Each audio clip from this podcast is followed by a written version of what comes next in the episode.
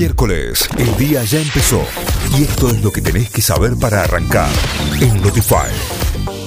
Vamos ahora sí a las noticias. La inflación de febrero fue del 4,7% y alcanzó el 52,3% interanual. Según datos del INDEC, en los primeros dos meses la suba de precios acumuló una variación de 8,8%. Respecto de febrero de 2021, la suba es de 52,8%. La división de alimentos y bebidas no alcohólicas fue la de mayor aumento del mes a nivel nacional en un 7,5%. Cristina Fernández convocó al Senado a debatir el acuerdo con el fondo. La vicepresidenta de la Nación y titular del Senado, Cristina Fernández de Kirchner, convocó a la Cámara Alta para debatir este jueves el, proyecto de ley que autoriza al Gobierno Nacional a cerrar un acuerdo con el Fondo Monetario Internacional para el refinanciamiento de la deuda de más de 44 mil millones de dólares contraída en 2018. Hoy inicia el censo digital en todo el país.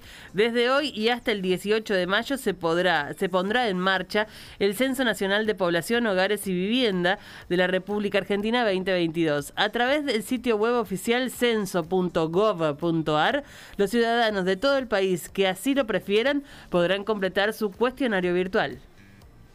Se registraron 5.076 nuevos contagios de coronavirus en la Argentina. La cartera sanitaria indicó que son 761 los internados con COVID-19 en unidades de terapia intensiva, con un porcentaje de ocupación de camas de adultos en el sector público y privado para todas las patologías de 38,7% en el país y de 40,1% en el AMBA anuncian piquetazo nacional para pedir que se duplique el salario mínimo. Hoy se reúne el Consejo del Salario para discutir el salario mínimo vital y móvil que hoy se encuentra bajo la línea de indigencia. Las organizaciones nucleares en la unidad piquetera realizarán piquetazo nacional en las principales ciudades de todo el país.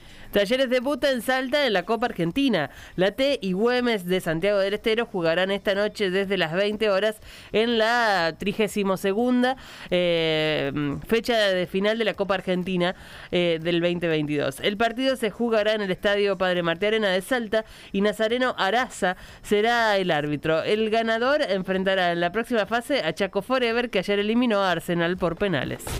Notify, las distintas miradas de la actualidad para que saques tus propias conclusiones. De 6 a 9, Notify, plataforma de noticias.